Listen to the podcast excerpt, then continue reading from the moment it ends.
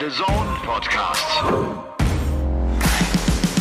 Game On, der The Zone Podcast mit Elmar Paulke und dem Robstar Robbie Marianovic.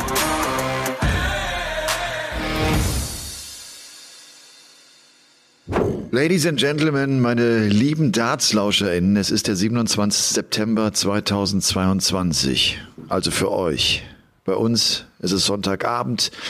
Wir könnten auch sagen Sonntagnacht. Es ist sogar tief in der Nacht. Es ist 0 Uhr 4. Es ist sozusagen Montagmorgen und hier ist euer Lieblings-Sex-Podcast. Spitz wie ein Pfeil, stumpf wie ein Board mit eurem Experten Robbie Marianovic. es war ein, ein langes Darts-Wochenende. Es ist natürlich Folge Nummer 118 von Game On, dem The Zone Podcast. Und äh, wir funken uns hier zusammen, nachdem die Belgian Darts Open 2022 soeben zu Ende gespielt worden sind. Es gab ein überraschendes Finale zwischen Andrew Gilding und Dave Chisnell, das erste European Tour Finale für Andrew Gilding. Es war am Ende der 16. PDC-Sieg für Dave Chisnell, wenn ich das richtig erinnere. Und er hat vor allem zum ersten Mal seit 2019 wieder ein Turnier gewonnen. Also großer Erfolg für Chizzy. Ich grüße dich mal, lieber Robby. Bist du auch so ein bisschen geschafft, so wie ich? Ich grüße dich. Ja, ich bin ziemlich geredet, muss ich ehrlich zugeben. Und äh, genauso wie mich dieser, ja, dieser Tag oder diese drei Tage jetzt geredet haben, redet mich immer wieder die Frage bei der 118. Wir sind ja in der Folge 118. Ich bin immer wieder äh, seit Jahren schon auf der Suche nach dem optimalen Weg, ob ich den, ob ich die über die Triple 20 oder die Triple 18 beginne. Ich werde es wahrscheinlich nie rausfinden, aber sollte da irgendjemand mal einen guten Tipp haben, was die bessere Lösung ist, immer her damit. Aber warum nicht die Triple 20? Du bist doch einer derjenigen, äh, die sagen, äh, Triple 20 ist das klar äh, favorisierte, das meist angespielte Feld auf dem Board. Dann hast du 58 ja. Rest, dann spielst du 18 für Tops. Mach's doch einfach. Ja, wenn du aber, wenn du die Single 20 triffst, dann, dann kannst du, hast ja nur noch zwei Möglichkeiten. Triple ja. 16 für Bullseye oder eben nochmal Triple 20 für Doppel 19. Die Doppel 19 spielst du einfach nicht gerne. Triffst du die Single 18 bei 118, hast du schön zwei Darts auf dein Lieblingsfeld quasi, Triple 20, Doppel 20. Es hängt immer davon ab, wie gut du dich fühlst mit dem ersten oder mit dem zweiten Dart. Ja. Das ist das, ja. Aber ich das ist dann schon wieder tiefere Mathematik und äh, geht schon äh, so ein bisschen extrem in die Tiefe, ja. Ja, aber ich habe heute noch, das ist so manchmal äh, hat man dann das Gefühl, man muss jetzt auch wirklich antworten. Da war auf Twitter äh, auf einmal diese Diskussion, warum spielen die eigentlich bei 116 die Triple 19? Warum, warum spielen sie nicht safe die Triple 20? Da sagst du, wie safe die Triple 20? Muss ja auch ein Triple treffen. Ne? ja, aber das ist doch der übliche Weg. Nein, ist es nicht. Es gibt zwei Wege. Nee. Genau. Ja.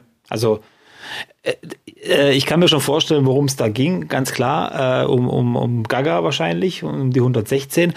Aber wenn du einfach Tops lieber spielst in dem Moment, dann ist die Triple 9, also der Weg über die 19 eigentlich richtig gut. Und die meisten sind ja richtig gute Switcher und richtig gute Spieler auf der 19 und trauen sich das zu. Deswegen äh, gibt ja auch die Frage, warum andere nicht die Doppel 5 checken. Verstehst du? Es gibt ja alles Mögliche.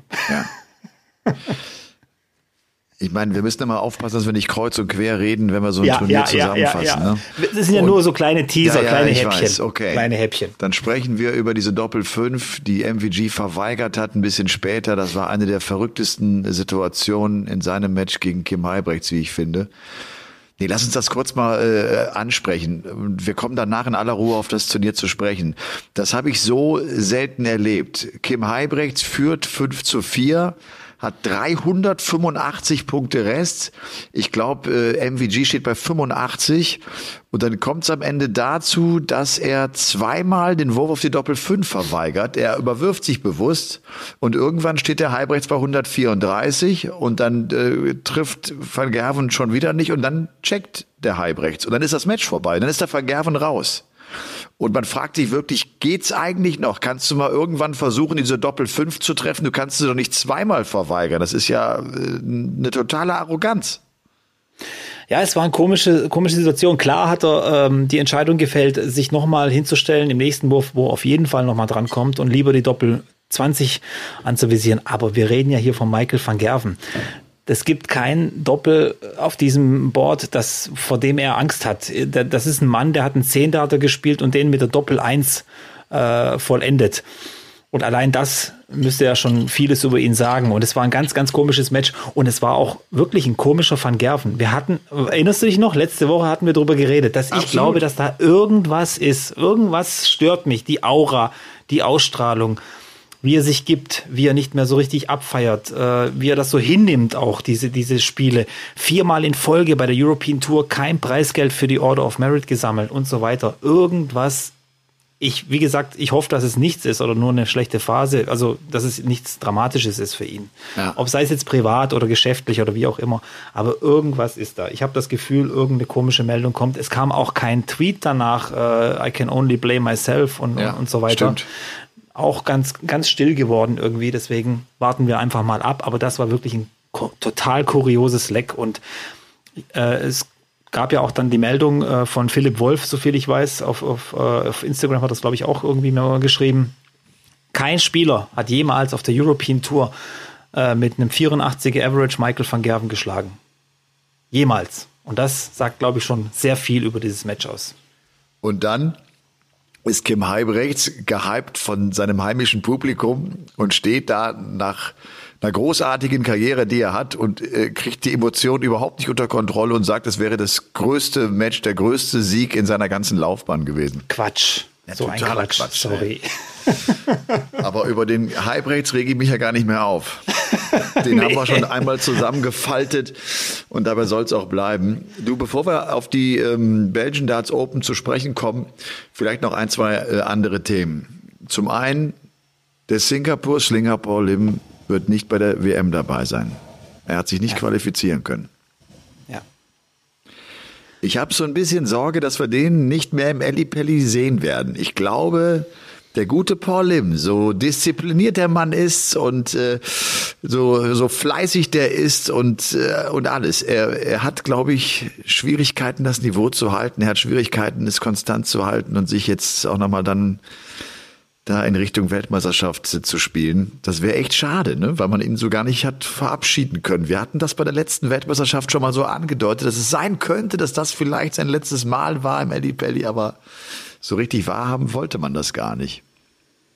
Ja, ist natürlich äh, schon so ein bisschen ein komisches Gefühl. WM wahrscheinlich ohne Paul Lim ist schon anders, aber wie gesagt, wenn einer geht, macht er einfach Platz für einen neuen. Und äh, vielleicht hört das jetzt der ein oder andere nicht gerne, aber irgendwann ist dann auch mal gut mit Paul Lim. Naja, klar. Weißt du, ich meine. Und ja, ja. Äh, wie gesagt, und äh, also haben sich aber drei Filipinos qualifiziert. Das freut mich. Noch nie waren drei Filipinos ja. äh, bei einer PDC Darts WM dabei. Und wir werden dafür aber Lawrence Ilagan wiedersehen. Ja, ich weiß. Den sterbenden Schwan. Der Gunner. Der Gunner. okay, das war auf jeden Fall eine Meldung äh, vom, äh, von, von diesem Wochenende. Und das andere jetzt mal ernsthaft, äh, Robby, äh, ich habe ja schon äh, letzte Woche im Paulke der Woche den Abschied, das Karriereende von Roger Federer angesprochen. Hast du das letzte Match, hast du es ein bisschen gesehen? Hast du auf Social Media ein bisschen verfolgt? Wer dieses letzte Match, wer die Endzüge dieser Partie gesehen hat und das Interview und wer dann nicht geweint hat, ist kein Mensch, hat keine Gefühle und äh, ihn soll der Teufel holen. Ich habe es leider nicht gesehen. Es okay. tut mir echt leid. Die Woche war wirklich wirklich stressig für mich. Ich habe so ein bisschen im Vorbeiscrollen und habe auch ganz viele Posts dazu gesehen und kann mir auch vorstellen, dass das ein Riesending war und sehr emotional. Ähm, wie gesagt, nach so einer langen Karriere und vor allem nicht nur lang, sondern auch so erfolgreich wie ja. die war. Und ich wollte noch mal ganz kurz zu dem Thema, weil du, weil wir letzte Woche drüber, weil du gesagt hast, wir können so froh sein, dass wir da dabei waren irgendwie. Ähm, ich finde, das kann man so auch so ein bisschen ausweiten. Wir hatten ja wenn man es genau sieht, in der Tenniswelt drei große Spieler in einer Generation. Mit Nadal, mit Federer und mit Djokovic. Ich weiß, Djokovic ist immer so ein Streitthema in, nee, und, der Tenniswelt. Und man Aber, kann auch, glaube ich, Murray mit dazu nehmen. Ne? Es waren ja, eigentlich die vier also, großen. Ne? Ja. In welchem Sport hast du denn äh, ähm, vielleicht so eine Konstellation auch beim Fußball vielleicht vergleichbar, dass Messi und Ronaldo im, im, im, im gleichen Zeitraum gespielt haben und so weiter oder noch spielen. Äh, das ist ja das, das äh, Unglaubliche und dass sich Federer immer noch so gut geschlagen hat, trotz dieser massiven Konkurrenz. Ja. Und wir haben ja auch schon oft darüber geredet, wie geht man und wie verabschiedet man sich und findet man den richtigen Zeitpunkt und findet man das richtige Turnier, um sich auch zu verabschieden. Ja. Und das auch hat Federer so perfekt hinbekommen, dieser Labour Cup wo er ja im Team Europa und wenn du sagst auch so die, die, diese große Konkurrenten, diese vier Großen und dann hast du auch Rafael Nadal daneben und die sitzen am Ende beide auf der Bank und weinen gemeinsam, weil er seine Karriere beendet, weil sie es beide schüttelt. Also das sind wirklich Bilder, wie, wie du das, äh, glaube ich, wie es das noch nie gab, dass also auch dann der große Konkurrent daneben ihm sitzt und die beiden wie Freunde äh, dann, also der Wahnsinn. Also es war echt, das war der Federer hat eine so geile Art, auch dann das Interview äh, zu führen und äh, den, den schüttelt selbst immer wieder und ihm kommen die Tränen und er fängt sich dann und dann findet noch nette Worte und ist dankbar und das hat er echt ja toll hinbekommen und das war ein verdammt guter Abschluss seiner grandiosen Karriere. War echt cool. Ja. Ja, du und dann hatten wir halt, äh, wieso hast du eigentlich eben gesagt, du hast so eine stressige Woche gehabt? Was war denn los? Ja, äh, mit zwei Kindern natürlich. Die waren, äh, die sind jetzt so in so einer Phase, weil du weißt ja selber, es gibt äh, Wochen, Monate, da ist es eben nicht so einfach wie sonst und dann benötigen Kinder eben ein bisschen mehr mehr Betreuung, mehr Zuwendung, ein bisschen mehr Papa, ein bisschen mehr Mama und so weiter. Ähm, nachts äh, wird's dann unruhig und wie auch immer. Deswegen war es dann immer so ein bisschen anders und äh, muss einiges umplanen jetzt auch. Für mich wird's jetzt nämlich auch ganz schön stressig, da die, dieses Ende des Jahres. Ähm, ja, noch viel unterwegs, was es Experten äh, Dasein angeht und so weiter. Ja. ja. einfach, ja, ich muss jetzt einfach erstmal alles zusammenkriegen von den Terminen, weil äh, Oh, ich habe mich da ein bisschen verrannt. Die ganze Geschichte. und, und ich habe, und äh, ja, und das Finanzamt will noch meine Steuererklärung haben und lauter solche Dinge. Ja, das wollen die von mir auch. Das ist echt eine Unverschämtheit. Ist eine Frechheit, ist eine Frechheit. Ist eine Frechheit, finde ich auch, absolut. Ja. Es war auf jeden Fall so, dass du an diesem Wochenende für Sport 1 kommentiert hast. Ich habe äh, für The Zone kommentiert. Ich habe zusammen mit dem Maximizer diese drei Tage begleitet. Nach längerer Zeit auch nochmal echt so ein komplettes European Tour Wochenende mitgenommen. Bekomme immer wieder die Nachrichten, man, du kommentierst so selten Darts und ich antworte immer, ich habe das ja auch hier schon im Podcast getan, nein, es ist immer noch die gleiche Anzahl an Tagen. Und dem ist tatsächlich so. Und ich werde auch jetzt den kompletten World Grand Prix kommentieren. Und von daher, trotzdem habe ich mich auf der European Tour insgesamt ja ein bisschen zurückgehalten. Aber hatte jetzt Spaß in Belgien, muss ich ganz ehrlich sagen. Fand das Publikum irgendwie erfrischend. Mich erinnert das dann immer so an die Anfangszeit auch in Deutschland. Da war es vom Publikum her noch ein bisschen ruhiger oder es war offener. Man war einfach dankbar, dass Darts äh, da war, dass es diese Turniere ja. gab. Inzwischen ist ja auch dann mehr, jetzt unterstützen wir den einen und wir buhen den anderen aus. Äh, das äh, war jetzt in Belgien nicht der Fall und das hat mir echt gut gefallen. Ja, hat, hat Spaß ja. gemacht. Hat vom Publikum her wirklich frisches Blut reingebracht. Irgendwie ja. ganz andere Atmosphäre, eine gute Atmosphäre, coole äh, Fangesänge. Mir ist aber immer noch nicht so ganz klar die Beziehung sportlich zwischen Belgien und den Niederlanden. Sind das jetzt irgendwie Friends? Sind das so ein bisschen Konkurrenten im Sport oder wie auch immer? Weil ich hatte das Gefühl, dass die Niederländer immer mal wieder gut angefeuert wurden. Johnny Clayton war total der Liebling von ja, den Massen. Sie haben den total abgefeiert. Ja, absolut. Völlig überraschend. Die haben ja. irgendwie jeden angefeuert, der gegen, der gegen Andrew Gilding gespielt hat, immer der arme Kerl. Aber dem war es egal. Der hat's ja. äh, am Ende klasse gemacht und wie gesagt sein erstes European Tour Finale gespielt. Ich meine sein drittes Finale schon in diesem Jahr. Das ist unfassbar, wie der irgendwie wieder zurückgekommen ist, nachdem der ja zwischendurch auch mal komplett weg war, ne? Ja, ja, Was ein ja. Typ. Aber lass uns vielleicht später über Andrew Gilding sprechen. Ja, es waren ja. einige Belgier mit dabei. Ähm, am ersten Tag. Ich fand sie insgesamt von der Qualität her eher ein bisschen dünn. Ja. Wer mir gut gefallen hat, war dieser Andy Batens. Das ist auch einer, mhm. der schon BDO-Erfahrung hat, der ja auch, glaube ich, BDO WM-Viertelfinale gespielt hat war so für mich so der einzige, den ich echt als eine neue Entdeckung so erlebt habe. Mike de Decker, finde ich, äh, ist, ist wieder da. Den hat's ja letztes Jahr so beim Grand Slam of Dart so hart erwischt, als er auch den Whitewash äh, von, von Fallon Sherrock kassiert und in drei Gruppenspielen nur ein Leck gewann. Aber der ist irgendwie äh, auch wieder gut dabei. Und dann war es natürlich auch der Auftritt von Dimi Vandenberg. Ähm, ich finde, wir hatten dieses Thema ja auch schon in der letzten Folge mit den Panikattacken. Ich habe den Eindruck, dem geht's nicht gut. Wie Dimi beim Walk-On schon vorne stand, habe ich direkt nach ein paar Sekunden gedacht, boah, der ist nicht entspannt. Der, der, ja, ja. den strengt das wahnsinnig an und der hat das Match auch nicht genießen können und er war irgendwie nicht so richtig Demi Vandenberg, oder? Er war nicht der Dreammaker. Nee, es war auch dieses Gespräch mit sich selber war nicht da irgendwie, was man ja immer so von ihm kennt die Gesten waren nicht äh, vorhanden. Irgendwie hat er sich da durchgequält durch dieses Spiel. Also so kam mir das wirklich ja. vor, durchgequält und diese Panikattacken. Ich habe da auch noch mal ein bisschen nur so überflogen im Internet, weil ich einfach auch wissen wollte, was da dahinter steckt, weil ich kenne das auch. Ich habe auch Panikattacken in gewissen Situationen, aber der große Unterschied ist ja, Panikattacken kriegst du zum Beispiel, wenn du in die Tasche greifst, dein Handy ist nicht da und dann denkst du, oh Gott, wo ist mein Handy oder mein Schlüssel oder solche, solche Sachen. Findest du aber dein Handy, ist natürlich die Panikattacke vorbei, weil die Lösung einfach, du weißt, warum das passiert ist, es ist gelöst.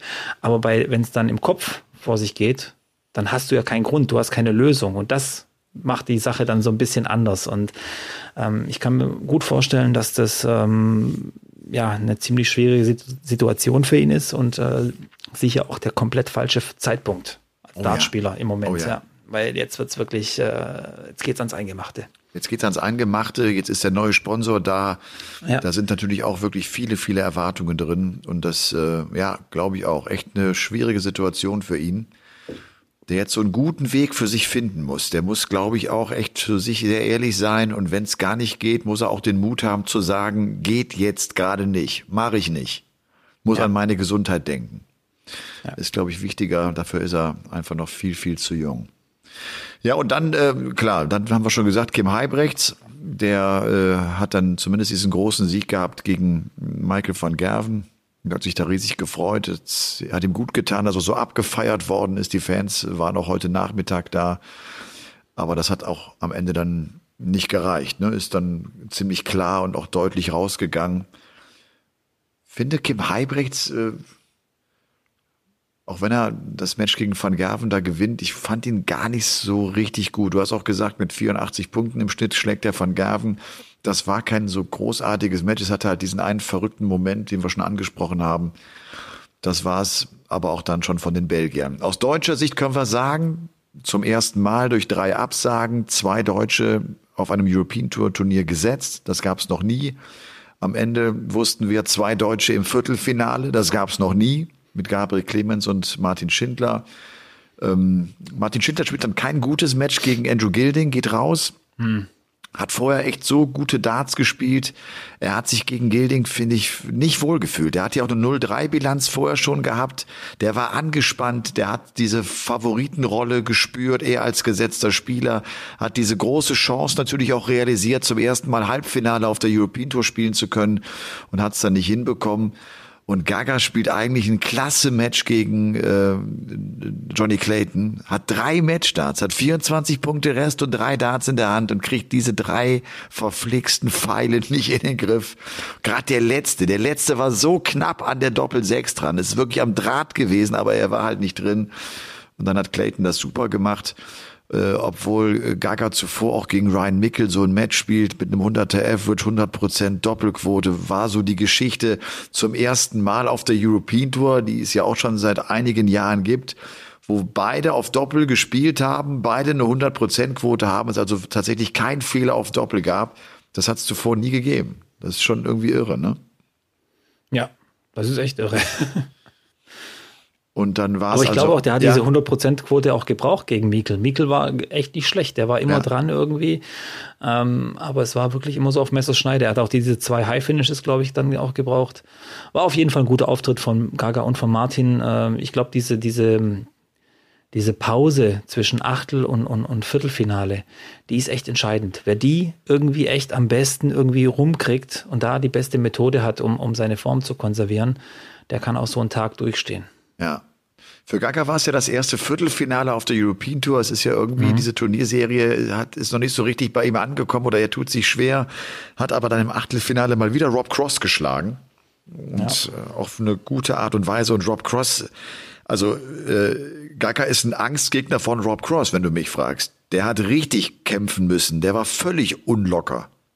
Ja. Oder? Sah man, sah, ihm, sah man ihm auch an. Also er hat immer diesen Zitterer oft mit dem, mit dem Kopf und mit den Händen. Ja. Aber diesmal war es ein bisschen sehr auffällig. Also entweder lag es daran, vielleicht hat er nicht gut geschlafen oder, oder irgendwas, äh, irgendwelche körperlichen Beschwerden oder sonst irgendwie, wie sich das auswirkt oder ist es ein mentales Ding? Ich weiß es nicht. Aber wer das, ich glaube, das haben viele gesehen, dass, dass diese, diese Bewegung da mit dem Kopf, das war schon teilweise extrem. Ja. Der Schwung war noch mehr als sonst, wenn er diesen Dart rausholt und wirft ja. aus der linken Hand.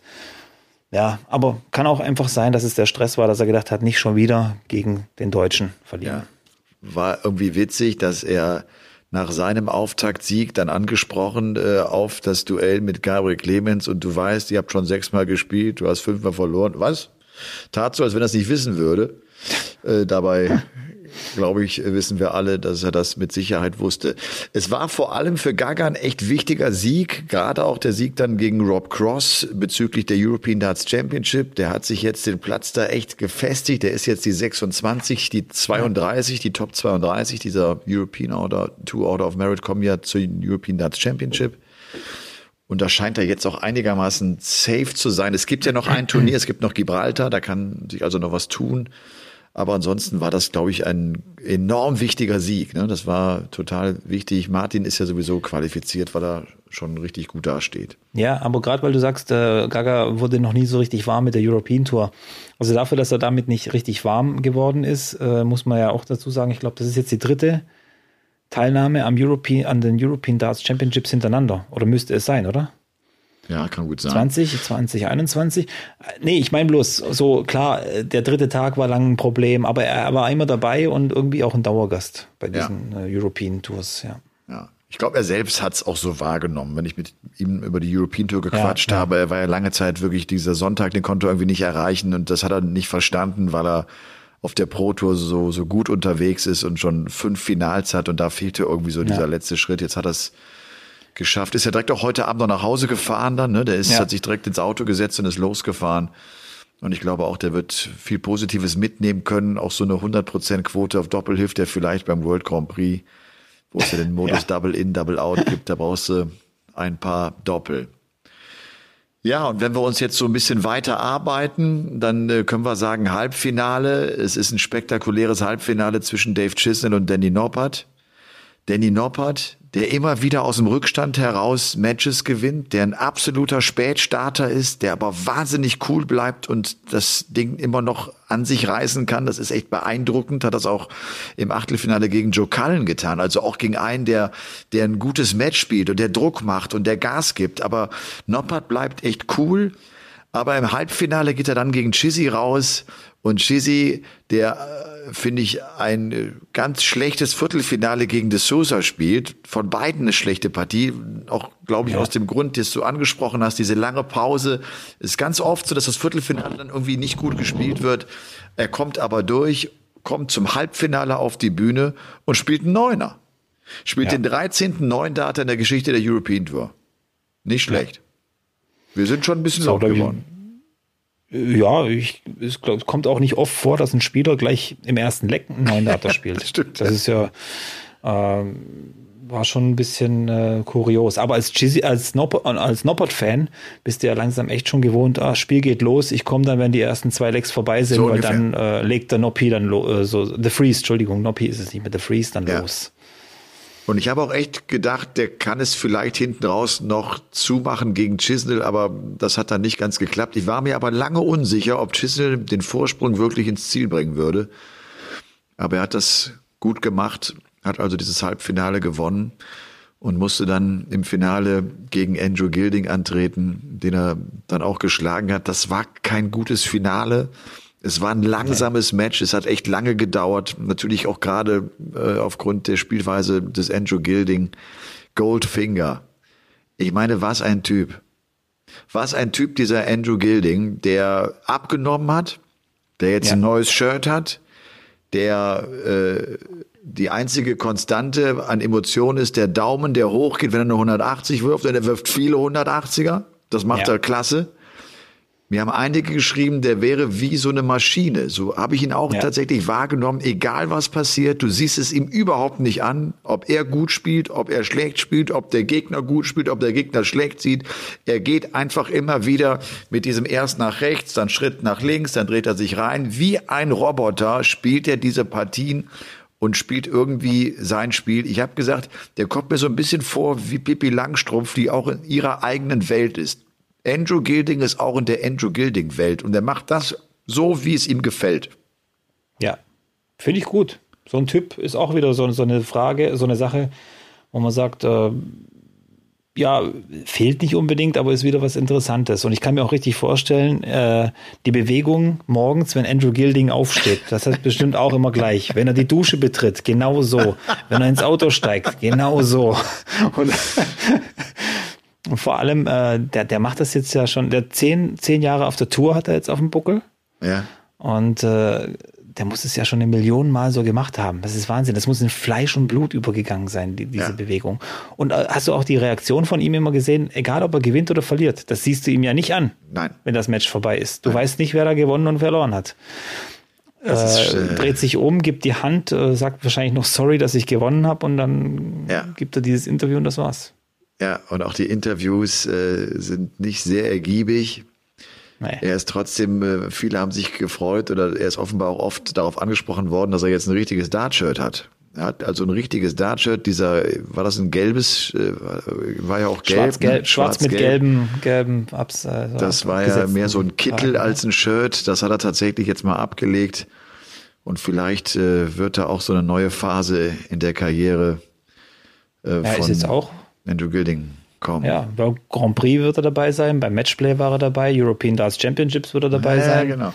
Also da, da kommt noch einiges äh, auf ihn zu. Wird am Ende des Jahres wahrscheinlich so die 100.000 Pfund Marke knacken in der Weltrangliste, was er noch nie vorher geschafft hat. Also ja. das ist schon heftig, was da gerade passiert bei ihm. Und ich frage mich dann auch immer, was passiert denn dann mit diesen Typen, die zehn Jahre auf der Tour spielen, überhaupt nicht auffallen und, und niemand schert sich irgendwie um die und plötzlich sind die bei allen Majors dabei und spielen den European Tour Finale. Was ist da passiert? Da muss doch irgendwas gewesen sein in der Zwischenzeit. Ich verstehe es auch nicht. Ja, ich verstehe es auch nicht, weil der, also ne, man muss sich das nochmal vor Augen führen. Der fängt 2010 bei der BDO an, kommt 2012 zur PDC, äh, reist eigentlich gar nichts und hat dann plötzlich dieses Jahr 2014. Ich habe das irgendwie nochmal irgendwann nochmal nachgelesen. Dann spielt er diesen einen UK Open Qualifier und schlägt Barnefeld, ich glaube Wade und Taylor, um das Finale gegen Bunting zu verlieren. Und das hat er ja so ein paar Mal gemacht. Er hat so ein paar Mal zwei, drei gleich die, der ganz Großen äh, bezwingen können. Und dann plötzlich ist er da und dann spielt er Halbfinale UK Open, dann spielt er Finale, dann mischt er mit. Der wird so ein bisschen zum Schreck. Ich glaube auch, das ist so einer, den willst du nicht am Anfang auch im Turnier haben. Der hat den unangenehmen Rhythmus, da kommst du nicht richtig rein, da ist keine Emotion drin, du kannst ja. ihn gar nicht, das ist, der ist echt schwierig zu spielen, ne? Da hätte ich jetzt mal eine Frage. Ich habe ja, bevor wir angefangen haben, gesagt, ich hätte mal eine Frage. Ja. Darts ist ja sehr interessant, äh, vor allem die letzten Jahre. Lebt von den Typen, von den Emotionen, von den von den Dingen, die da passieren. Wenn alle so wären wie Gilding, Rasma, Nopot und meinetwegen Sonnefeld, der jetzt auch mitgespielt hat äh, und da Peter Wright geschlagen hat, wäre es trotzdem dieser Hype, den wir jetzt gerade haben? Ich sage nein. Das wäre für die Zuschauer ein, ein, ein, ein Sport, der ja völlig an ihnen vorbeigehen würde, oder? Ja, absolut. Also bei aller Liebe zu diesen ganzen Spielern und man gönnt ihnen, aber trotzdem willst du doch irgendwie als Zuschauer, dass was passiert. Du willst was, was haben, was du greifen kannst, was du, was du erzählen kannst, was du erleben kannst. Es muss irgendwie so ein bisschen ein Event sein. Und ich glaube, ähm, dass Spieler wie, wie Peter Wright mit dem Outfit, Gervin Price mit seinen Emotionen, ein Michael van Gerven mit dieser unfassbaren Power, die er immer ausstrahlt, das ist irgendwie das, was das Ganze am Laufen hält. Das glaube ich auch. Ja. Da hat sich Dart einfach auch verändert. Das war in den 90er Jahren noch anders. Ja. Da war kaum einer so emotional. Aber da hat sich der Sport entwickelt, auch wenn das Mervyn ja. King nicht gefällt, auch wenn es Mervyn King nicht gefällt. Ich meine, der Gesichtsausdruck von Mervyn King, als er gegen Dirk van Dijvenbode spielt, der halt mit seiner Walk-on-Musik da hochkommt, du kannst äh, nicht besser reinschauen, um äh, um die, um das Nicht-Gefallen dieser Walk-on-Musik darzustellen, als Mervyn King das getan hat. Das ist echt zum Schreien eigentlich, ne? Der ist wie so ein ja. Fremdkörper dann da und dem Van Dijvenbode ist das auch scheißegal. Zu Recht. Das ist auch das Geile dran. Das ist auch das Geile dran. Dirk van Dijvenbode, der spielt das ja auch nicht. Das ist er. Das ist er. Weißt du, ich meine, deswegen ist es ihm auch scheißegal, weil er denkt sich, ja, Mervin, super hast du das gemacht die letzten 30 Jahre. Mach Platz. Ist alles gut. Ja. Wahnsinn. Ja. Na gut, am Ende also ist es der Turniersieg für Dave Chisnell der, ja. finde ich, sehr überraschend ganz schön emotional wurde, dann im Interview hinten raus, weil er gesagt hat, das letzte Jahr war echt ein Scheißjahr. Seine Mutter ist verstorben, die Freundin seines Vaters ist verstorben und jetzt ist sein Sohn geboren und der hat Bock auf 2022 und er hätte schon vor sechs, sieben, acht Wochen gemerkt, dass es bald passiert. Und das Gefühl hat ihm offenbar recht gegeben. Er hat jetzt den Titel geholt, er hat endlich nochmal ein Turnier gewonnen. Dave Chisnell, der empfindet seine Karriere als unvollendet. Der hat immer wieder mir auch so vor, vor drei, vier, fünf Jahren auch schon damals immer gesagt, ich habe viel mehr drauf, glaub mir, ich, ich, kann, ich kann diesen nächsten Schritt gehen. Er meint damit natürlich auch ein Major gewinnen, ne, was ihm ja noch in seiner Sammlung fehlt. Und von daher glaube ich, wird diese Hoffnung jetzt wieder wachsen, dass er denkt, komm, ich werde jetzt vielleicht, vielleicht ja in diesem Herbst, in diesem Winter mal so einen großen Titel holen. Er hat es ja relativ früh angedeutet. Er war einer der wenigen, die Phil Taylor im Ali Belly geschlagen haben. Ja. Die MVG da von der Bühne gefegt haben vor ein paar Jahren in dem Viertelfinale. Ähm, ich glaube auch, dass er, dass er den nächsten Schritt gehen kann, aber ähm, ja, ich glaube ihm das auch, aber er muss ihn dann auch mal gehen. Sonst äh, droht ihm so ein, so ein kleiner Club mit Michael Smith zusammen. Der, der ja. Club der Unvollendeten. Mit Terry Jenkins, ja. Ja, ja. Und James Wade wird da nicht drin sein in dem Club, weil der, der ist, das ist ein Spieler, der hat es einfach auch ein bisschen vollendet. Dem fehlt eigentlich nur noch die, die WM-Krone, sonst hat er alles. Ja, das stimmt. Ja.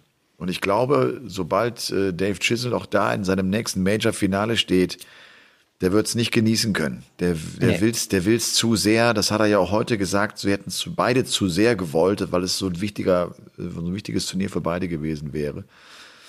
Naja, er hat es auf jeden Fall gewonnen. Was war das eigentlich für eine riesen Trophäe? Die war ja größer als die Sid Woodell Trophy bei der WM. Das war ja Wahnsinn, der Pokal, den er heute bekommen hat. Das also ich hoffe, dass, dass, dass Roger und, und Chizzy nicht nur Handgepäck gebucht haben, weil sonst wird es schwierig mit dem Teil.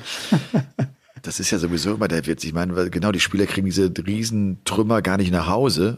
Und ja. jetzt ist es, jetzt ist es ja auch nicht irgendwie äh, der WM-Pokal, den du mitnimmst, nee. oder es ist halt von der European Tour. Wahrscheinlich lässt er ihn äh, im Hotel einfach stehen, wenn man mal ehrlich ist, weil es nicht die ganz große Bedeutung hat. Und du kriegst ihn einfach nicht mit. Die sagen auch wahrscheinlich als Handgepäck geht nicht. Musst du extra ja. aufgeben, kostet Geld, ist Arbeit, ich, macht Umstände. Ich, bringt ja, nichts. Ich glaube einfach, die Veranstalter haben ja da riesen, äh, wirklich groß aufgefahren. Die Sponsoren waren ja dann zur Preisübergabe da. Die wollten natürlich was ganz Besonderes. Der belgische Fernsehsender hat ja vor Ort äh, übertragen. Also die waren mit Studio quasi in der, in der Halle und so weiter. Die Fans, die Halle war auch schon freitags relativ gut gefüllt. Also die wollten wirklich alles perfekt machen. Wenn die PDC Europe hier mal Halt macht, dann soll auch alles was Besonderes sein. Und dann hat man bei den Pokalen ein klein wenig übertrieben. Ja. Du, das muss man schon sagen, äh, die PDC Europe ja auch mit dem Versuch, und das war, glaube ich, damals auch aus der Initiative äh, des, des Barry Hearn heraus zu sagen, komm, wir haben Kim Heibrechts, wir müssen in diesen belgischen Markt rein. Das hat ja auch lange nicht funktioniert. Dimi Vandenberg scheint schon der Faktor zu sein, der jetzt irgendwie diese Faszination Darts nach Belgien gebracht hat. Jetzt kommt es ins Fernsehen, das wissen wir alle aus Deutschland auch. Das wird die Begeisterung noch ein bisschen anschüren, vor allem auch jetzt dieses Turnier, das, das, das Bock gemacht hat, das Emotionen hatte, die Spieler sind abgefeiert worden, das war, hatte viel Gutes. Da kann, glaube ich, echt noch was entstehen und ich bin mir sicher, die PDC Europe wird dahin zurückgehen. Das war ein großer Erfolg, ja, diese ja, Veranstaltung. Definitiv, definitiv. Ja. So, sollen wir noch ein bisschen über so meine Highlights reden von dem Turnier oder willst du schon wieder weitermachen? Ja. Ich finde, es ist auch abseits viel passiert. Ganz kurz, ich will es nur kurz, ja, nur kurz runterrattern. Ja. Andy Beatons, der beste Schnauzer auf jeden Fall bei dem Turnier. Ja, Jeff Smith Schnauze. kommt mit dem, Jeff Smith kommt mit dem extra Trikot hier zu dem Turnier, hat sich extra eins machen lassen. Aber irgendwie statt Belgian Darts Open hat er da Belgian Darts Trophy drauf äh, drucken lassen. Boris, okay. Ja, Boris, Boris Kritschmer wird auf die zwei WM-Titel von Adrian Lewis darauf angesprochen, kontert sofort, ja, ich habe acht im Soft-Tip. Ist mehr wie, wie, wie zwei. Ähm, wir hatten dann diesen belgischen Spieler gegen, gegen Mervyn King, der Staffordshire, äh, Wouter van Rollichem, der hat mir total ja. gut gefallen, weil er so nervös war, wie ich selten jemand erlebt habe. Jackie Gothals war in der Halle. Ich weiß nicht, ob du diesen belgischen Edelfan kennst. Natürlich, haben wir angesprochen. Ja, ja, klar. Ja, der Alle hat durchgezogen, ja. weil, weil, weil äh, Kim Heibrechts irgendwann mal gesagt hat im Interview, er ist der Last Belgian Standing. Nein, Jackie Gothals war der Last Belgian Standing. Publikum, so wie du gesagt hast, super. Steve West wirft, glaube ich, das ist auch einmalig, einen Dart aufs Board ohne Schaft und ohne Flight. Ey, und der steckt. Und der steckt und zählt. Und jetzt, aber, aber nochmal, wie kannst du auf dem Profi-Circuit äh, ein Spiel spielen und du hast nur drei Pfeile da. Wie kann der keinen Ersatzdart, keinen Ersatzbarrel in seinem Mäppchen haben? Das begreife ich nicht. Das gibt's doch nicht. Du musst doch zwei Sets zumindest da haben. Was ist denn, wenn die Spitze abbricht? Ja. Was machst also das du dann? Fand ich auch ein bisschen, das war auch ein bisschen kurios, was da, was da abgegangen ist. Also, aber er hat sicher jetzt gelernt für die Zukunft. Das wird ihm so nicht mehr passieren. Da bin ich mir ziemlich sicher. Aber nochmal, also äh, wer, wer, das nicht gesehen hat, also dem, dem bricht der Schaft im Barrel ab und er kriegt ja. diesen, er kriegt diese, diese Schaftspitze aus dem Barrel, das wird jeder kennen, der, der ab und zu Dart spielt, er kriegt sie nicht raus. War ich sowieso überrascht, dass er das mit dem Flight später hinbekommen hat. Das habe ich noch nie hinbekommen mit dem Flight. Dann hat er also nur den Barrel in der Hand und stellt euch mal ans Board und versucht mal, wenn er nur den Barrel in der Hand hat, den Dart so ins Board zu werfen, dass der mit der Spitze stecken bleibt. Steve West hat das geschafft und er hat auch, gegen wen hat er gespielt? Gegen, äh, gegen Kim. Kim ne? Albrecht. Und ja. der hat's auch nicht geglaubt, dass dieser Dart steckte. Der musste auch lachen, dass Steve West das ich hinbekommen musste, hat. Ich musste mein erst kurz überlegen, ob das überhaupt äh, geht, ob der zählen darf. Aber dann äh, doch, ja, die Spitze und das Barrel muss im Board stecken. ja. Nicht, ich mein, nicht der, der schafft. Man hat ja früher mit Nägeln geschmissen, aber ich glaube, das ja. mit so einem Barrel ist viel, viel schwieriger, weil der ja, weil, weil die Idee ja eine andere ist. Da soll ja noch ein ja, Schaft dran. Genau, ne? genau. Der ist ja nicht ausbalanciert.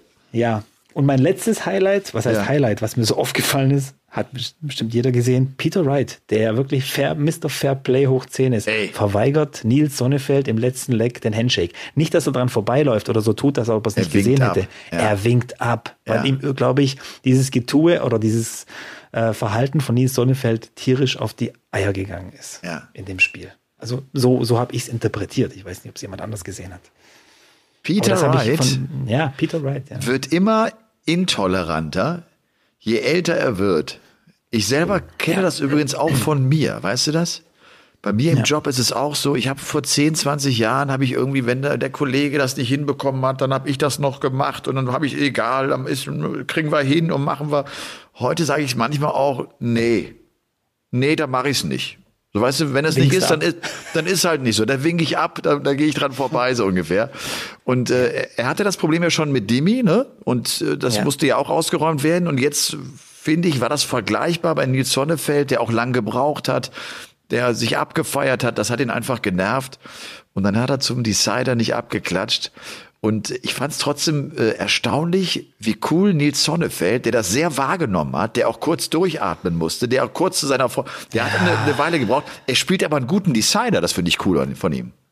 Ja, ja. Aber trotzdem finde ich, dass so auch als dieses Sonnefeld dann auch nicht so eine, so eine, so ein Fass aufmachen sollte. Sie hat ja schon gezeigt, dass ihm das nicht so passt, hat so mit dem Kopf so zu ihm rüber gewunken und so gezeigt, guck mal hier, der gibt mir nicht die Hand. Also es ist der Weltmeister, es ist Peter Wright, da musst du halt auch mal kurz sagen, äh, hier ist, da ist meine Ecke, da ist seine, alles gut, dann will er halt nicht und, und dann spiele ich weiter, weißt du, ich meine, also da muss man auch, ja gut, je nachdem. Und man macht auch nicht so ein Fass auf, wenn man gegen Peter Wright spielt, finde ich. Also immer, ich, ich kann, bei Peter kann ich es zum Stück, so ein Stück weit nachvollziehen.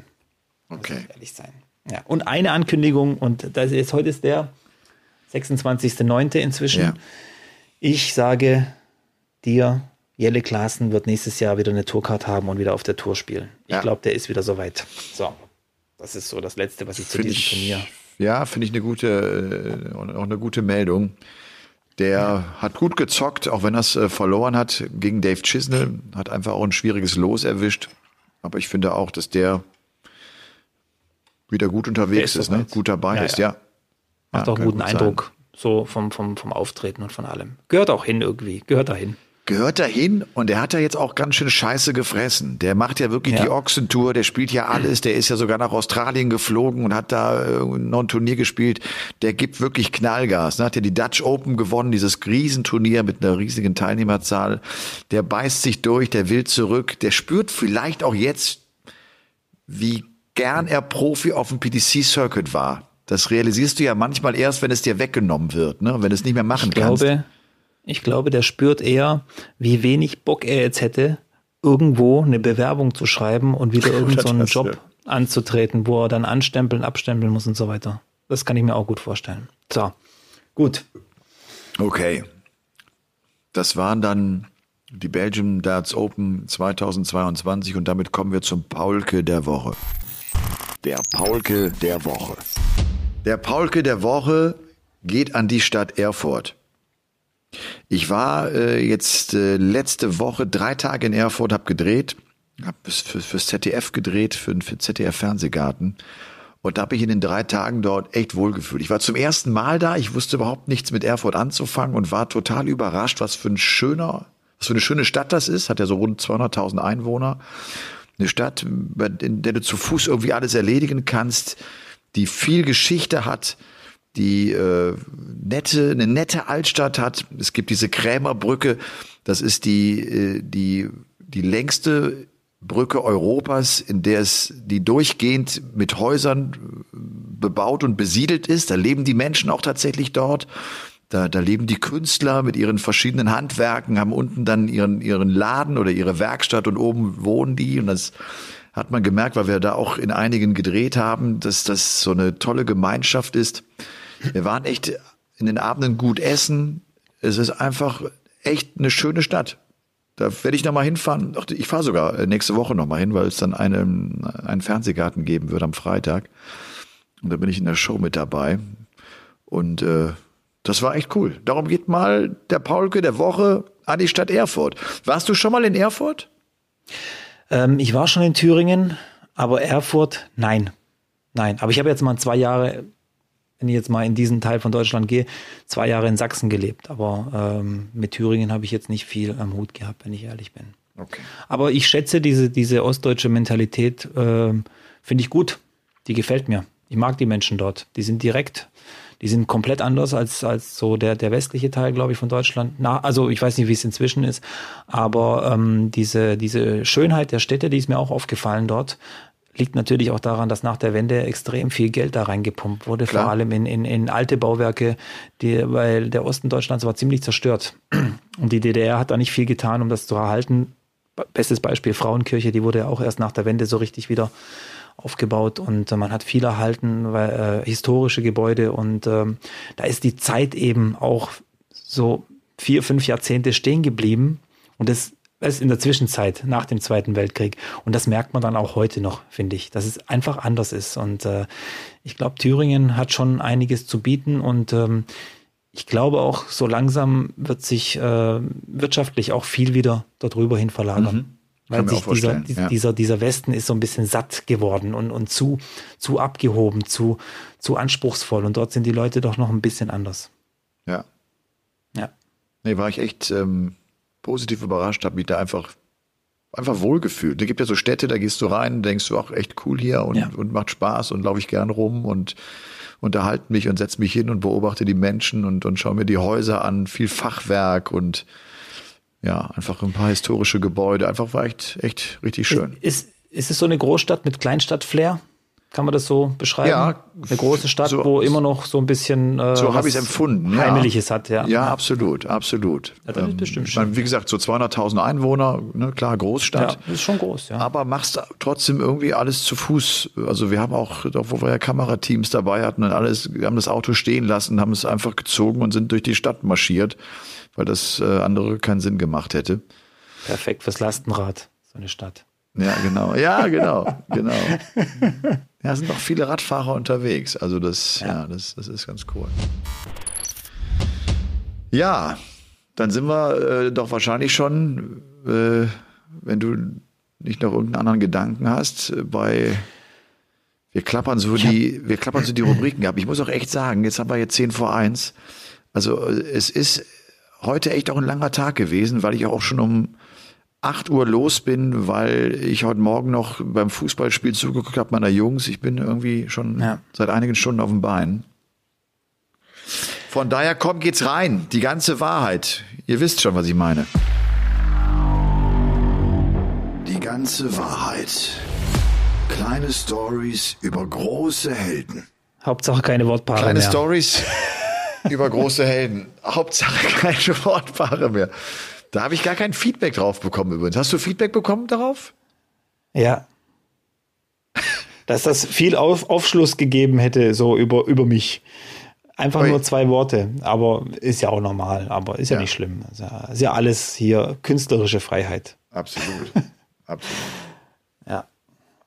Elmar, ich muss langsam eine, eine, eine Datei anlegen mit, mit den Geschichten, die ich schon erzählt habe, weil ich, ich fürchte, dass ich dann irgendwann in Folge 139 äh, nochmal die gleiche Story raushau, weil ich einfach vergessen habe, dass ich das schon in Folge 98 erzählt habe. Deswegen Aber erinnere mich dran, dass ich das machen muss. Wenn ich das nicht merke, dann merken ja. es vielleicht viele andere auch nicht. Dann ist die Geschichte Stimmt. so gut, oder? Also Stimmt. wenn ich das Gefühl habe, die Geschichte kenne ich, bin ich so ehrlich und grätsche einfach rein. Gut. Deswegen habe ich heute eine Reservegeschichte. eine Reservegeschichte, okay. Ja, dann fang mal an, komm. Soll ich mal anfangen? Ja, ich lausche und trinke einen Schluck Bier. Ja, trink mal einen Schluck Bier. Ich bin heute äh, während der Übertragung drauf gekommen, weil mich einige per Instagram gefragt haben, was ist dieser Gilding eigentlich für ein Typ, so privat? Und ich hatte mit Andrew Gilding, das müsste 2015 in München gewesen sein, kann auch 2014 gewesen sein, aber ich denke 2015, äh, hatte ich mit Andrew Gilding mal äh, einen Moment, wo wir äh, zusammen am Tisch saßen und kein anderer war da und wir äh, so dabei waren, uns zu unterhalten. Und das war so eine Situation, wo das Gespräch nicht so richtig äh, anlief. Kennst du das? Es gibt Gespräche mit Menschen, da kommst du irgendwie nicht so richtig zusammen. Es ist zu hölzern, es ist, es kriegt keine Wärme und es will einfach nicht ins Rollen kommen. Und das war genauso mit Andrew Gilding. Mit dem hatte ich echt Probleme, ein bisschen zu schnacken. Es, es, es war nur von einer Pause zur nächsten Pause. Und ich habe damals auch schon gedacht, ey, mein Gott, was ist das für ein Kerl? In was für einer Welt lebt der? Also, das ist ja gar nicht schlimm. Man muss mit mir nicht ins Gespräch kommen. Ich bin ja auch in meiner Welt, ne? das ist schon klar. Aber er ist auch wirklich in seiner Welt. Und äh, so wie ihr den vielleicht zu Hause auch in den Interviews erlebt, also jetzt, so geht mir das auch. Ich bin gerade auch nach dieser Situation immer so gespannt, wie der auch dann die Interviews gibt und was er so erzählt. Der erzählt ja sehr wenig. Ähm, so war das auch bei mir. Ich bin an den überhaupt nicht rangekommen. Und auch wenn das jetzt keine tolle Geschichte ist, glaube ich, zeigt das schon, dass vielleicht das Bild, das man von ihm hat, so ist mir das zumindest gegangen, dass das auch tatsächlich so ist. Der Typ ist speziell, der ist sehr speziell. Und das ist keiner, der sich neben dich setzt und mit dem du einfach mal 10, 15 Minuten schnackst und viel lachst und ein guter Spruch und nee, so ist der nicht. Der ist anders. Und das finde ich wiederum auch cool, weil der sich selbst treu bleibt. Der verbiegt sich auch nicht, weil da irgendwie dieser deutsche Master of Ceremonies neben ihm steht. Nee. Wenn es nichts zu reden gibt, gibt es nichts zu reden. Und so war das aber wirklich zwischen ihm und mir, ohne dass der mir unsympathisch ist. Und ich glaube auch, ich bin ihm nicht unsympathisch. Wir haben nur nicht zusammengepasst. Das war kein Match. Verstehst du? ja, ja, ich verstehe es, ja. Aber ich kann das auch gut nachvollziehen. Ich habe auch so heute drüber nachgedacht. Ich hatte auch schon äh, einen, einen oder anderen kleinen Berührungspunkt mit ihm. Ich habe auch schon gegen ihn gespielt. Und dann habe ich so drüber nachgedacht, mit wem ist denn der eigentlich auf, den, auf der Pro-Tour immer am Tisch gesessen? Weil es gibt ja immer diese Grüppchen. Ja. Und ich bin einfach nicht drauf gekommen, mit wem der da saß. Es ist mir nie aufgefallen, irgendwie, wer da am Tisch saß äh, mit ihm. Ist mir einfach nicht eingefallen. Und äh, ich glaube, die Biografie über ihn würde auch relativ kurz ausfallen. Ja, und weißt du was? Der weiß auch nicht, mit wem er am Tisch saß. Ich glaube so. Das ist dem auch egal. das ist, ist dem wirklich und das ist egal. Gut so. Und es ist gut so. Und so spielt er auch Darts. Ja. Und so ist er auch mit sich. Und das ist völlig wurscht, was passiert und was der Gegner macht und wie gut der spielt. Der geht hin, der geht nach rechts, der biegt ab nach links, der stellt sich hin, der dreht den Oberkörper und wirft. Und wirft ja. gut. Und wirft echt gut. Wirft, macht es gut, wirft echt gut, ja. Also das ist einer, den muss man auf jeden Fall beobachten, spielerisch zumindest. Also der, der, ich glaube, der, der spielt sich so langsam in so einen kleinen Rausch rein, was diese ja. Turniere angeht. Und er hat jetzt auch ein gewisses Standing. Und ich glaube auch, dass der überhaupt nicht so, so übers Match nachdenkt oder was da rundherum passiert. Der hat wirklich immer nur diese drei Darts im Kopf, die er jetzt gleich wirft. Das ist alles, was er, im, was er in dem Moment denkt. Und ich glaube, das ist eine gute, gute Herangehensweise. Das ist eine, auch eine große Fähigkeit, übrigens, weißt du das? Ja. Das ja, musst du erstmal hinkriegen. Auch. Das musst du erstmal hinbekommen. Ja. Das ist für den Sport natürlich sensationell, weil du dann genau ja. in dem Moment da bist, weil du diesen Moment, das Jetzt lebst. Du bist im Jetzt. Du bist genau da, genau. wo es drauf ankommt. Ne? Und das ist ja die große Schwierigkeit, das, das zu schaffen, ohne dass Gedanken hinsichtlich der Zukunft oder was war ist passiert, was hatte ich für einen Scheißmoment gerade, das ist alles weg bei dem. Der steht da und ja. ist und ist genau die, in dem die Moment. Die einzige Befürchtung, die ich habe, sollte er mal wirklich äh, irgendwie so einen Durchbruch schaffen, wirklich mal ein, ein Major-Finale oder nee, nee, jetzt mal im Ernst, ähm, äh, diese diese diese Internetwelt, diese Social Media. Ich hoffe, dass ihn das auch überhaupt nicht interessiert, weil die können gemein sein gerade zu so Menschen, die so sind wie Andrew Gilding, ja, sei es jetzt ja. äh, physisch oder psychisch, wie auch immer, die können wirklich fies sein und die können beleidigend sein. Und äh, ich habe dem letzte heute wieder einen Text zugeschickt bekommen von jemandem, der hat Kritik geäußert. Ist ja jetzt auch egal, wo, worum es da ging. Es ging immer nur um die Wortwahl, weißt du, ich meine. Da lese ich Sachen wie Müll und Fresse halten und äh, äh, Gesabbel, bla bla bla, weißt du. Du kannst alles äh, äußern, was du willst. Was du wirklich, also es gibt diese Meinungsfreiheit. Aber achte immer bitte auf den Ton. Und da habe ich eben ein bisschen die Bedenken, dass ein Typ wie Andrew Gilding ähm, da einiges abkriegen wird in Social Media eventuell, weil er eben so ist, wie er ist. Mhm. Daran kann er ja nichts ändern. Weder, was ich meine. Und äh, aber ich, ich, er, er ich kann habe, schon, aber er will daran auch nichts ändern. Ja, ne? aber ich ja. habe auch die große Hoffnung und ich glaube auch fest daran, dass ihn auch überhaupt nicht interessiert, was auf Twitter, Instagram oder Facebook abgeht. Das, das ist überhaupt nicht seine Welt. Das würde mich auch sehr wundern, wenn der, ja. wenn der sein, wenn sein Twitter-Account pflegt und ja. äh, aus seinem Leben berichtet. Andrew Gilding. Andrew Gilding ist echt, ja, was für ein Typ, aber das ist auch so ein Typ, den, den, den kann es nur im Darts geben, so ungefähr. Ne? Das ist ja. also irre. Irre, dass der sich da so reinspielt und ich habe noch vor dem Finale gedacht, dass der auch so frisch aussah. Er hatte ja mal irgendwann in einem Interview gesagt, äh, er wäre jetzt 51, das wären lange Tage, mal gucken, äh, so, ob er müde wird. Ich habe ihn dann als müde empfunden, als das Finale lief. Ich hatte das Gefühl, der war platt. Ja, ja. Der ja? war seit, der hat das erste Spiel heute, heute in der Mittagssession gehabt. Das heißt, er war 13 Uhr Stimmt. gegen Sonnefeld. Der wird so zwischen 10 und 11 in der Halle gewesen sein. Äh, das war ein langer Tag für ihn. Ja, absolut. Und das kann mir keiner erzählen, dass, dass das äh, ist egal, wer du bist, aber das geht nicht spurlos an dir vorbei. Deswegen ja. glaube ich, er war richtig müde. Ja. Ja, so und, wie wir zwei. Und was auch noch lustig war, äh, als er auf sein Shirt angesprochen wurde, dann sagt er, ja, ja, darüber reden so viele, aber äh, er hätte noch mehr Shirts. Also, äh, also, und die würden jetzt auch noch hergestellt werden. Es gibt also nicht nur die zwei, die er trägt, sondern es gibt offenbar vielleicht sogar drei oder vier. Also, das ist echt schön. Oh Mann. Okay. Ja. So, dann äh, glaube ich, bin ich dran, ha? Ja, los. Wie gesagt, ich, ich, also entweder habe ich es hier schon mal erzählt oder bei der Übertragung oder so, aber die, die Geschichte ist eigentlich trotzdem gut, finde ich, weil ich wieder das Opfer bin dieser Geschichte.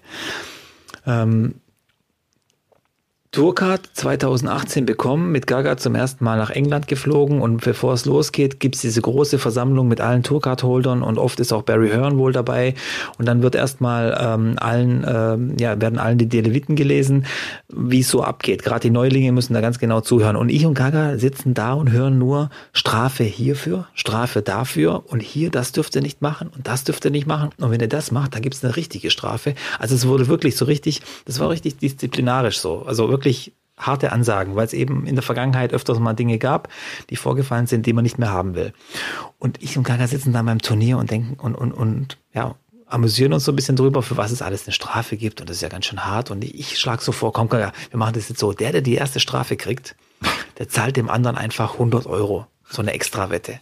Erstes Wochenende, erster Tag, erstes Spiel oder erste, erste, erste Berührung mit der PDC Pro Tour ich gehe ins Turnier, ich glaube, das erste Spiel habe ich noch gewonnen gegen Darren Webster und dann spiele ich gegen Willie O'Connor.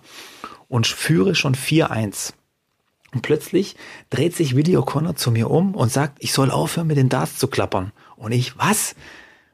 Was für Darts klappern? Und ich hätte wohl irgendwie mit den Darts geklappert, aber nicht hinter ihm, sondern während ich zurücklaufe vom Oki. Das hat er so dem, dem, dem Bordschiedsrichter da erzählt.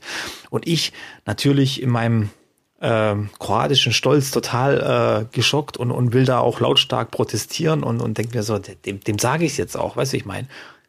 Zehn Sekunden später stehen drei Securities um uns rum und wollen die Situation beruhigen, weil die natürlich denken, wir diskutieren da was weiß ich was aus. Also es ist wirklich so leicht eskaliert. Und dann gucke ich rüber an den Tisch, Gaga sitzt da, schaut zu mir rüber, sieht mich, sieht die drei Securities, schüttelt mit dem Kopf und denkt wahrscheinlich, Mann, was ein Idiot. Wir haben gerade gewettet um 100 Euro, wer die erste Strafe kriegt. Das ist keine halbe Stunde her. Und schon hängt er da mit den Securities und diskutiert. Ja, das war ja mal einfach. Sehr gut. Und was mich bis heute am meisten ankotzt, das hat er absichtlich gemacht, der O'Connor. Ich schwör's dir, das hat er einfach absichtlich gemacht. Es lief nicht und irgendwas hat er sich, weißt du, ich meine, ich laufe zurück und hätte mit den Darts geklappert. Ja, sorry, ich muss ja die Darts irgendwie transportieren in der Hand. Dann klappern sie halt mal vielleicht kurz und verliere das blöde Match tatsächlich dann noch 6 zu 5. Das hat auch noch Erfolg, weil du, Na, alter Rookie, nicht cool genug bist und sagst, ey, ist doch nicht mein Problem. Der hat in dem Spiel. Moment gewusst, wo ich drauf reagiert habe. Ja, klar. Hat er alles gewusst, hat funktioniert, gemacht. alles ja, gut, ich brauche hier gar nicht weiterreden. Ja. Aber ich fand halt diesen Blick von Gaga damals so Weltklasse und denkt, ja klar, der denkt jetzt, keine Ahnung, nächste Woche kommt dir die Strafe reingeflattert. Die haben uns gerade noch erzählt, dass wir uns benehmen sollen und ich äh, neu auf der Tour, weiß, ein Niemand, ein Nobody, äh, provoziert schon drei Securities an diesem Board. Das ist lustig. Das ist echt lustig. Das ist gut. Aber sag mal, diese, ja. diese Treffen, wo alle Tourcard-Holder äh, dann zusammenkommen und wo es diese Ansagen gibt, die finde ich schon ganz spannend. Da habe ich auch immer wieder äh, bezüglich der Recherche für meine Bücher mit, mit Keith Deller äh, drüber gesprochen. Ähm, der ja auch damals so erzählte, wie, wie Barry Hearn, als er sich noch nicht sicher war, glaube ich, dass er auch bei den Spielern so etabliert war, wie er denen zeigen wollte, Jungs, ich mache aus eurem Sport eine ganz große Nummer und ihr werdet durch mich ganz viel Geld verdienen. Und dieser Satz, ich mache aus euch Millionäre, da haben die halt damals gesessen und haben gedacht, ey, der, der hat sie nicht mehr alle, das schafft er niemals. Und dann plötzlich äh, wurden äh, die ersten Millionäre gemacht, unter anderem mit Phil Taylor und das das ist alles so auf diesen Treffen passiert. Das ist schon, ja. finde ich, eine, eine, eine, ganz spannende Konstellation. Ne? Aber klar, da gibt es auch ja. Ansagen, wie man sich zu verhalten hat und was nicht geht und wie es man sich in der Außendarstellung zu verhalten hat. Logisch, ist ja wichtig. Ja. Ja, das war's also. Aber da muss ich jetzt gleich noch mal was erzählen. Wenn du Phil Taylor und Millionäre sagst, ja. ich habe was Gutes, ich habe was echt Gutes. Dann los. ich ich habe ja, dieser Kontakt mit Philipp Wolf ist ja jetzt, ich, ich bin ja immer äh, gespannt. Diese Statistiken finde ich ja teilweise, äh, teilweise cool und ich habe ihn einfach angeschrieben. Philipp Wolf, auf Instagram findet ihr den mit PH, einem L und zwei P.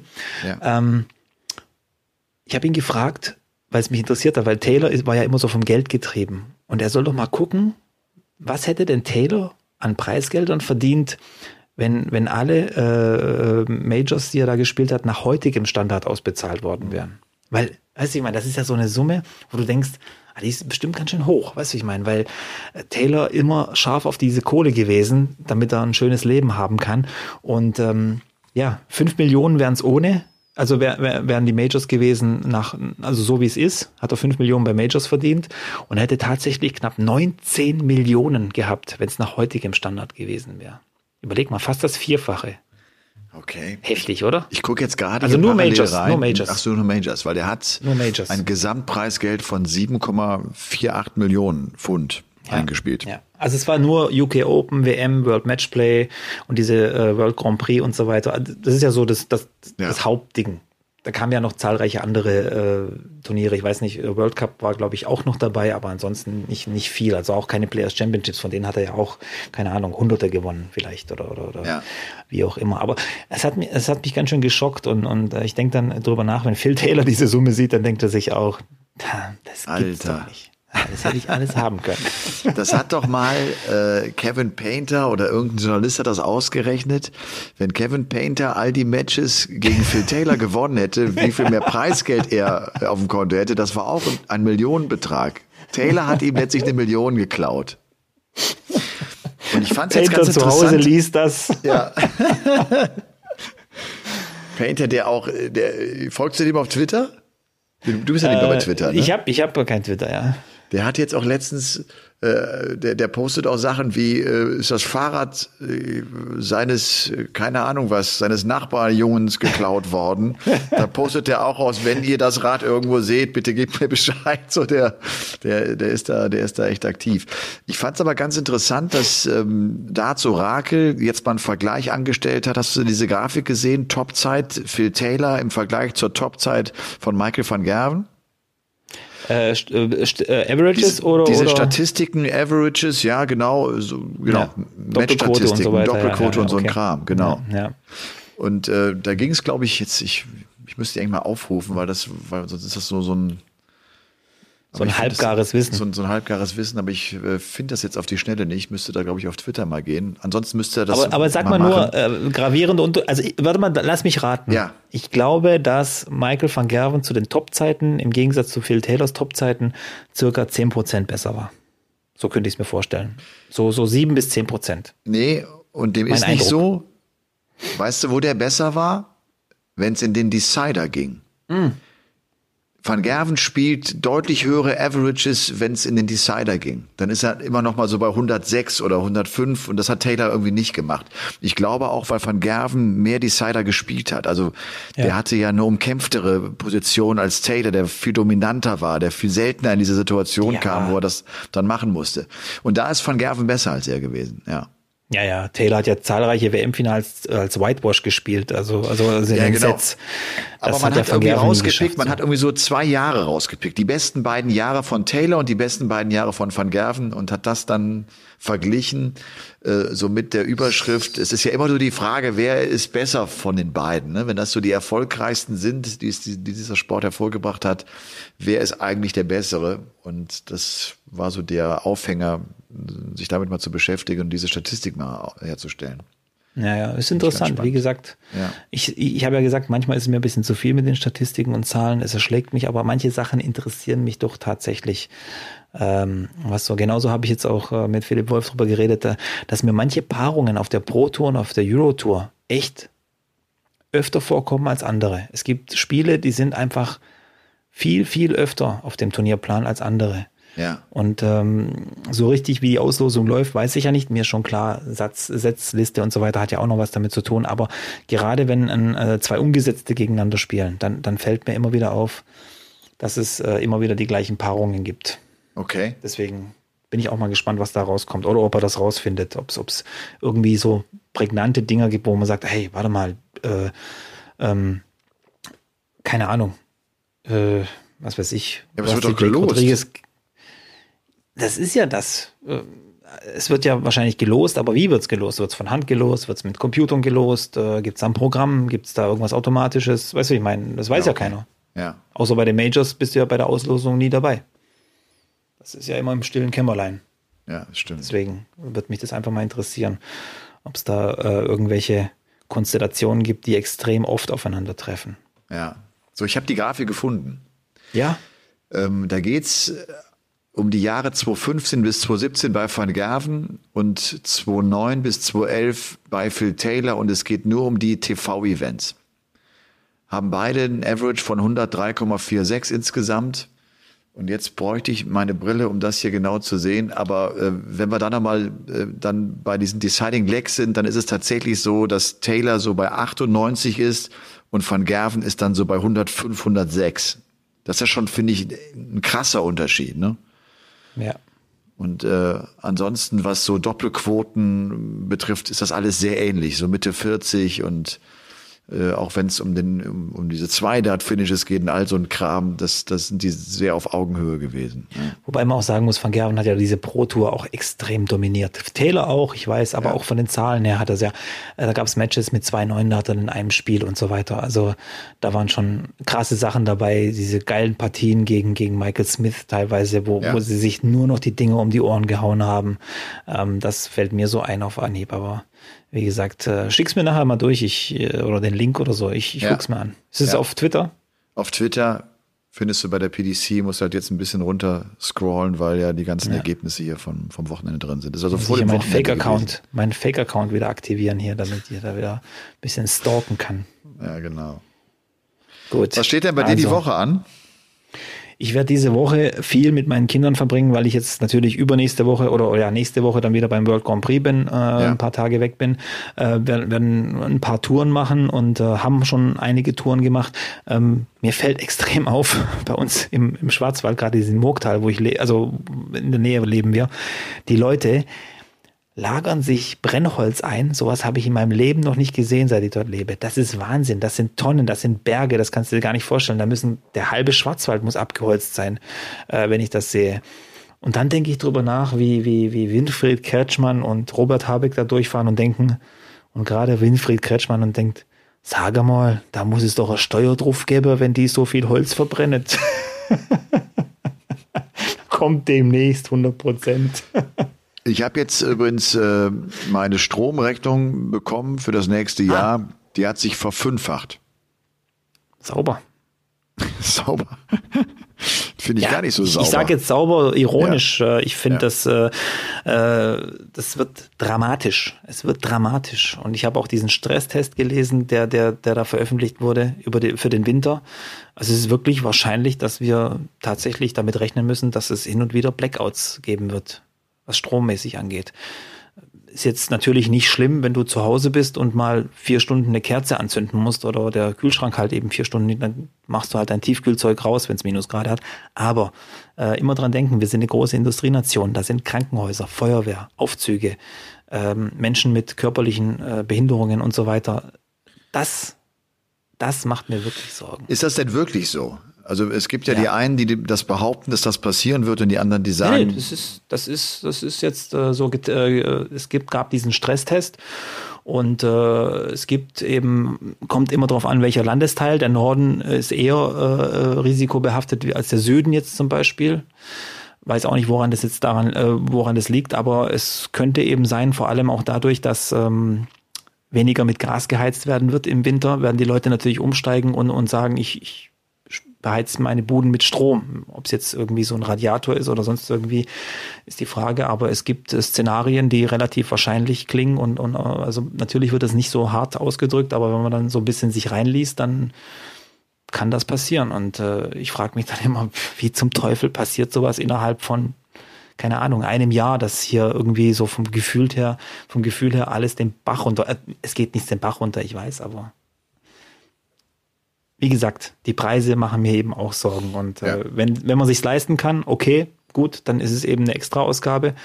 Aber wenn man sich's nicht leisten kann, diese Menschen, weiß ich nicht, wie die das packen, aber ja. irgendwie muss es ja immer weitergehen. Ja, Verfünffacht, echt bei dir? verfünffacht, ja. Nicht schlecht. Also ich habe- meine gar nicht. ich Ich, hab- ich ich hab- öffne meine gar nicht. Ich habe eine Stromheizung und äh, ich hab, bin bei zwei unterschiedlichen Anbietern, auch gerade jetzt äh, bei dem für die Stromheizung. Und da ist es tatsächlich, wenn ich das richtig im Kopf habe, von so circa 50 Euro im Monat geht's auf 240 hoch. Ja, Das ist schon nicht schlecht, ne? Das ist nicht schlecht. Aber jetzt stell dir mal vor, du hättest vorher 150 gehabt und das verfünffacht sich. Dann Ja, bist ja, du bei klar. 750. Ja, ja, klar. Weiß ich meine. Also ich rechne auch damit, dass ich einen vierstelligen Betrag in Zukunft bezahlen werde, um Gas und Strom abzudecken. Aber so ist es halt, ja. äh, um ein etwas schöneres Thema zum Abschluss zu haben, bevor wir dann beide ins Bett Gerne, springen. gerne, gerne, Ähm, gerne. Ich spiele gerade relativ viel Darts Mhm. und es ist geil. Ich, äh, ich hatte, ich, ich spiele ja auch Golf, nicht so viel, aber hin und wieder auch spiele ich ja Golf auch. Ne? Und hatte jetzt im Sommer so einen neuen Trainer, habe einen ganz coolen Engländer kennengelernt, der, der auch einen Sohn hat, der im Profibereich unterwegs ist, der sich ganz gut auskennt. Und, und der hat mit mir ein, zwei Stunden äh, da am Platz gestanden, hat mir ein paar Tipps gegeben. Und äh, der hat mir den Tipp gegeben, dass ich, dass ich einen schnelleren Rhythmus ha- haben soll, weil das einfach natürlicher ist. Und das ist mir aufgefallen, dass ich das am Dartboard auch teilweise mache, dass ich zu lange brauche, dass ich, dass die Bewegung gar nicht natürlich ist und habe jetzt versucht, dass ich einfach eine etwas schnellere Ausholbewegung habe und dann den Arm ein bisschen ruhiger durchschwingen kann. Und das funktioniert ziemlich gut. Und äh, ich, ich, ich, ich spiele wieder cool Darts. Ich habe Bock, ich habe wieder Bock auf Darts. Das wollte ich nur mal sagen. Ich äh, habe auch Ja. heute irgendwie vier 540er Aufnahmen gespielt in einer relativ kurzen Zeit. Ihr wisst ja, ich, ich habe es nicht wirklich drauf, aber ich mir macht's halt äh, dennoch Spaß und, und ich stehe da an Bord.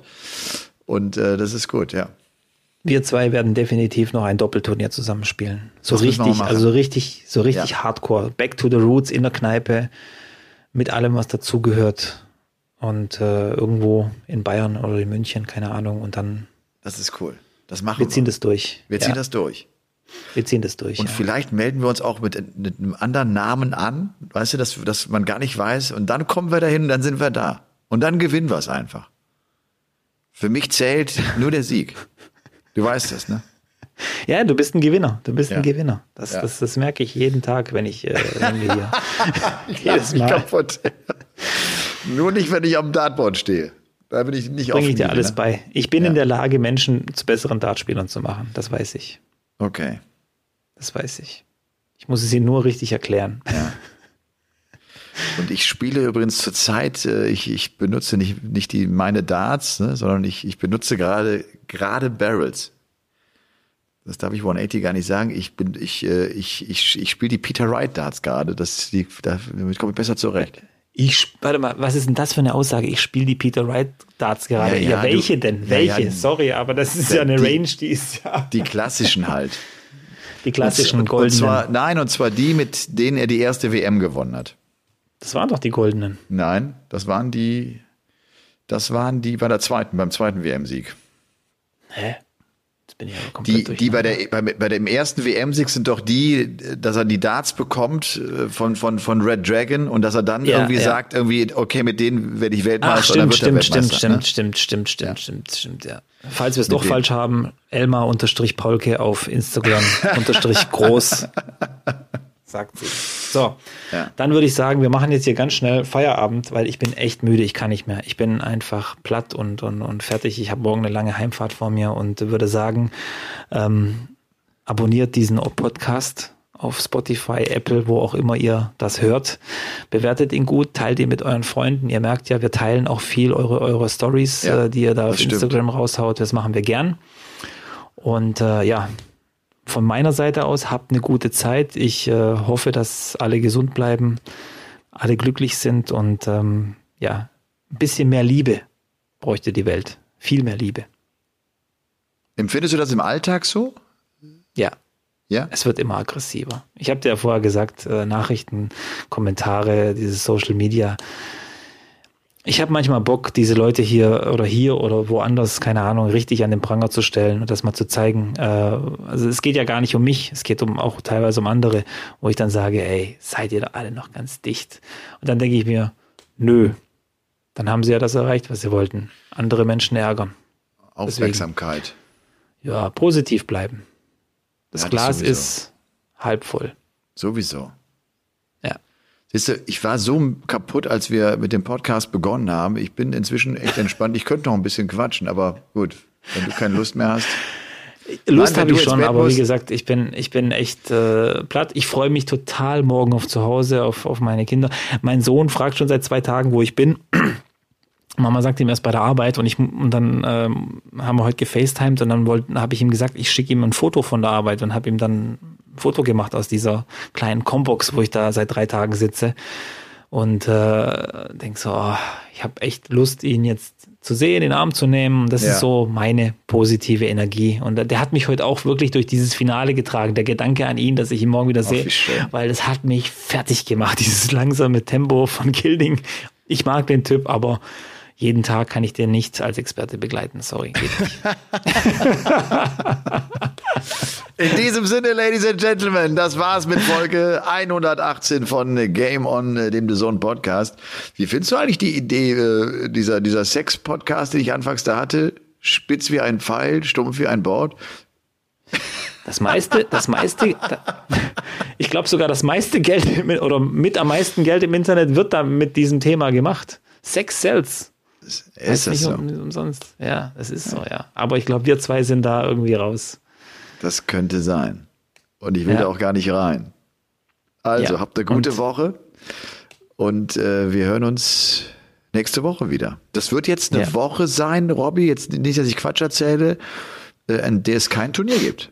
Wir haben Ja. dann den World Grand Prix vor uns, oder wird es die Pro Tour geben im Vorfeld des World Grand Prix? So war es doch immer, zwei Pro Tour Turniere. Habe ich gerade gar nicht im Kopf.